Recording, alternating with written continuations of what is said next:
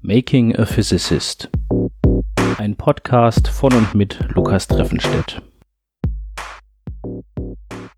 Hallo und herzlich willkommen zu Folge 40 von Making a Physicist mit dem Titel Etwas zu verteidigen. In den zwei Wochen seit der letzten Folge habe ich viel Arbeitszeit vor allem damit verbracht, die Klausur vorzubereiten für die Vorlesung, die ich dieses Jahr mit betreut habe. Ein bisschen bin ich aber auch zum Programmieren gekommen. Ich habe mittlerweile ein fertiges Programm, das aus Daten aus Brownscher Dynamiksimulation die Van Hove-Funktion berechnet. Ich hatte in der letzten Folge erwähnt, dass ich das Programm dazu in C schreiben muss, weil das, was ich in Python dafür implementiert hatte, einfach viel zu langsam war. Das Programm, was ich jetzt geschrieben habe, ist aber schnell genug. Und das habe ich unter anderem auch dadurch erreicht, dass ich das Programm so geschrieben habe, dass es seine Arbeit auf mehrere Prozessorkerne verteilen kann. Moderne Prozessoren haben ja oft zwei, vier oder noch mehr Rechenwerke, Kerne, die gleichzeitig Programme abarbeiten können. Das nennt man dann Dual Core, Quad Core und so weiter. Von dieser erhöhten Anzahl Prozessoren kann ein Programm aber nur dann profitieren, wenn es speziell dafür geschrieben wurde. Eine Möglichkeit, das zu tun, ist, sein Programm auf verschiedene Threads aufzuteilen. Ich habe euch in der Vergangenheit ja schon ausführlich darüber berichtet, dass ich Berechnungen auch auf der Grafikkarte meines Computers ausführen kann. Dort hat man eine noch sehr viel größere Anzahl paralleler Rechenwerke, allerdings muss man da auf allen Rechenwerken immer möglichst das gleiche machen, also die gleiche Rechenoperation zur gleichen Zeit. Wenn man sein Programm auf mehrere Prozessorkerne verteilt, dann muss man das nicht machen. Da kann man sich das eher so vorstellen, dass man einzelne Arbeitspakete schnürt, die auf die verschiedenen Prozessoren verteilt und jeder Prozessor arbeitet dann unabhängig voneinander sein Arbeitspaket ab. Am Ende muss man dann einfach die Ergebnisse zusammentragen. Das hat auch den Vorteil, dass man nicht Daten vom Hauptspeicher, also dem Arbeitsspeicher des Computers, in den Speicher der Grafikkarte kopieren muss denn alle Prozessoren haben ja Zugriff auf den gleichen Speicher.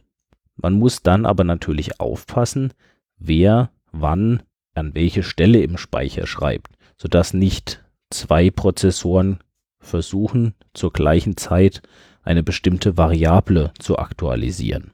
Dafür gibt es Schutzmechanismen, wie zum Beispiel ein Mutex.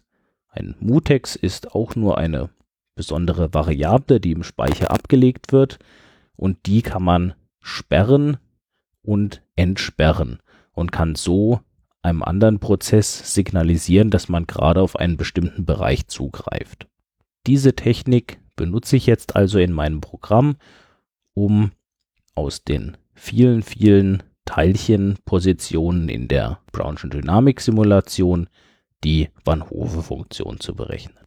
Außer dieser Programmierarbeit gab es aber auch noch ein besonderes Ereignis bei uns am Lehrstuhl. Und zwar hat einer meiner Doktorandenkollegen seine Doktorarbeit verteidigt. Die Verteidigung ist sowas wie die Abschlussprüfung für einen Doktoranden. Insgesamt teilt sich das ja, so auf, dass man eine relativ lange Forschungsphase hat, in der man dann auch wissenschaftliche Artikel verfasst über seine Ergebnisse und die veröffentlicht. Ganz am Ende seines Projekts schreibt man aber auch nochmal eine Doktorarbeit, die alles, was man in der Zeit gemacht hat, zusammenfasst. Diese Arbeit wird dann von Prüfern bewertet und dann muss man sie eben noch verteidigen. Man muss einen Vortrag über den Inhalt seiner Doktorarbeit halten und wird dann dazu befragt von den Prüfern. Neben den Fragen zur eigenen Forschung gibt es auch noch allgemeine Fragen aus der gesamten Physik und da kann wirklich alles vorkommen. Von der Funktionsweise eines Bimetallstreifens bis zum Neutronenstern. Natürlich kann man nicht auf jedem Gebiet in der Physik über alle Details perfekt Bescheid wissen, aber das wissen die Prüfer natürlich auch. Sie wollen dann eher prüfen, wie man sich auch auf Gebieten, wo man jetzt nicht 100% Bescheid weiß, wissenschaftlich Zusammenhänge erschließen und erklären kann. Die Leute, die einem da die Prüfung abnehmen, sind alle Professoren und sie sind zum Teil von der eigenen Universität, aber auch mindestens einer von einer fremden Universität. Das Ganze ist also schon eine ziemlich ernste Angelegenheit und dementsprechend aufgeregt ist man natürlich da vorher. Denn es ist immerhin der letzte Schritt, bevor man sich dann Doktor nennen darf.